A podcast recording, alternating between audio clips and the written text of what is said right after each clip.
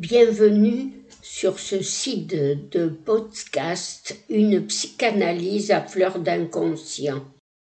Aujourd'hui, je voudrais vous parler de la façon dont Freud en son temps avait relu Dostoïevski, tout comme Lacan avait relu Joyce pour le nommer Joyce le symptôme. Mon espoir étant de tirer quelque profit de ce rapprochement autour de la question de l'hystérie et tout spécialement de l'hystérie masculine.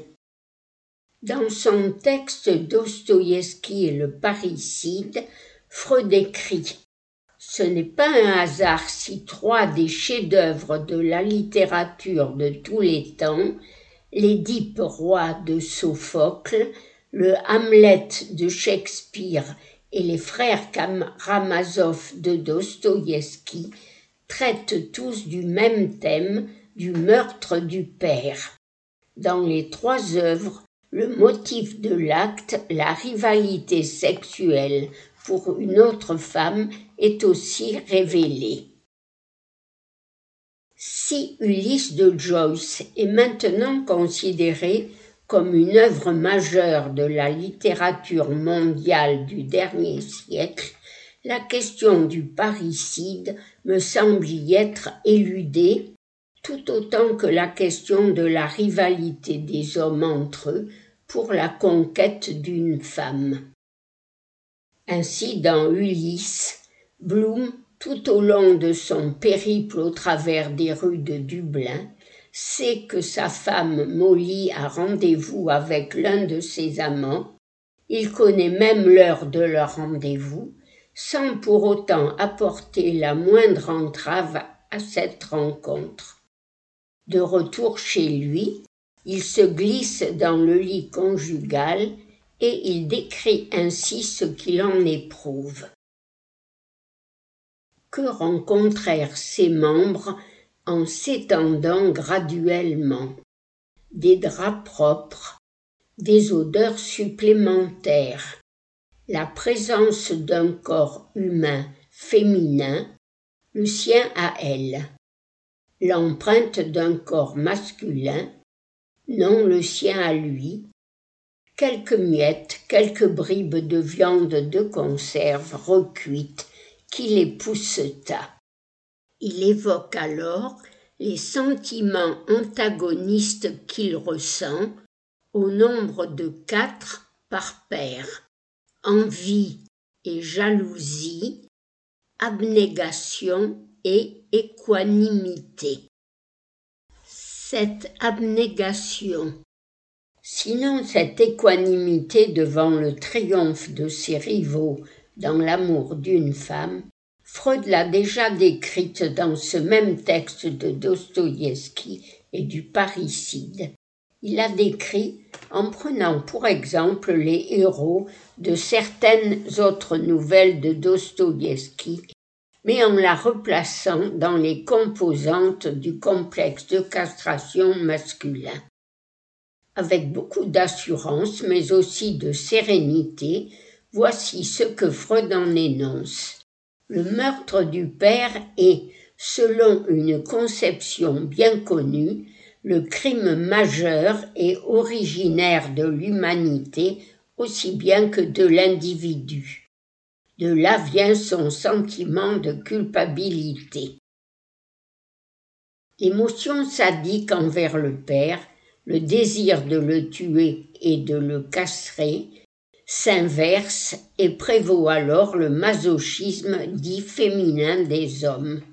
En effet, à cette partie du complexe de castration vient s'ajouter une autre composante, celle que Freud appelle la bisexualité de chaque sujet. Lorsque cette composante est trop forte, la menace que la castration fait peser sur la masculinité renforce l'inclinaison du garçon à s'identifier à sa mère, à tenir le rôle de celle-ci comme objet d'amour pour le père. Cette prédisposition renforce donc la névrose. Et c'est là que Freud prend appui sur la vie et l'œuvre de Dostoïevski.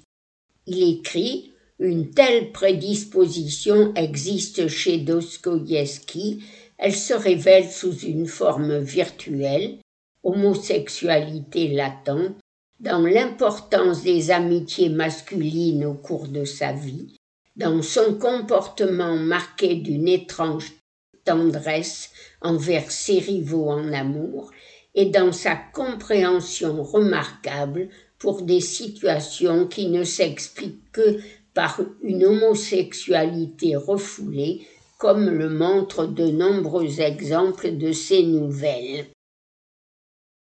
Alors est-ce que ce que Freud nous décrit là ne pourrait pas s'appliquer à Joyce? Il semble en tout cas qu'une piste s'ouvre, celle d'éclairer ce que Lacan a avancé à propos de Joyce, de cette question de sa perversion ou encore de sa version vers le père qu'il a soutenu à la mesure de ses moyens par son écriture, par son art d'écrire. Ce terme de perversion, écrit avec un tiret entre père et version, et donc cette version vers le père, est donc à prendre tout au moins dans une première approche comme correspondant à ce temps de l'Oedipe où le père se fait préférer à la mère comme étant celui qui détient le phallus.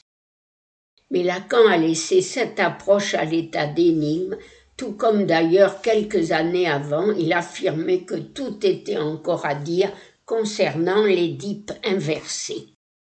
Cependant, dans son grand texte Joyce le symptôme, il évoque en effet ce que seraient les identifications féminines de Joyce en les rapprochant de celles de Socrate. Dans sa démonstration, il parle du fait que c'est par les hystériques femmes que l'analyse a pris pied dans l'expérience, mais que de cette hystérie, tout homme y a non seulement droit, mais privilège. Se référant alors à Socrate, qu'il décrit comme une sorte de psychanalyste mythique, justement par son art de saisir le symptôme de l'autre au vol, grâce à son hystérie, il affirme que Joyce ne se prend pour femme à l'occasion que de s'accomplir en tant que symptôme.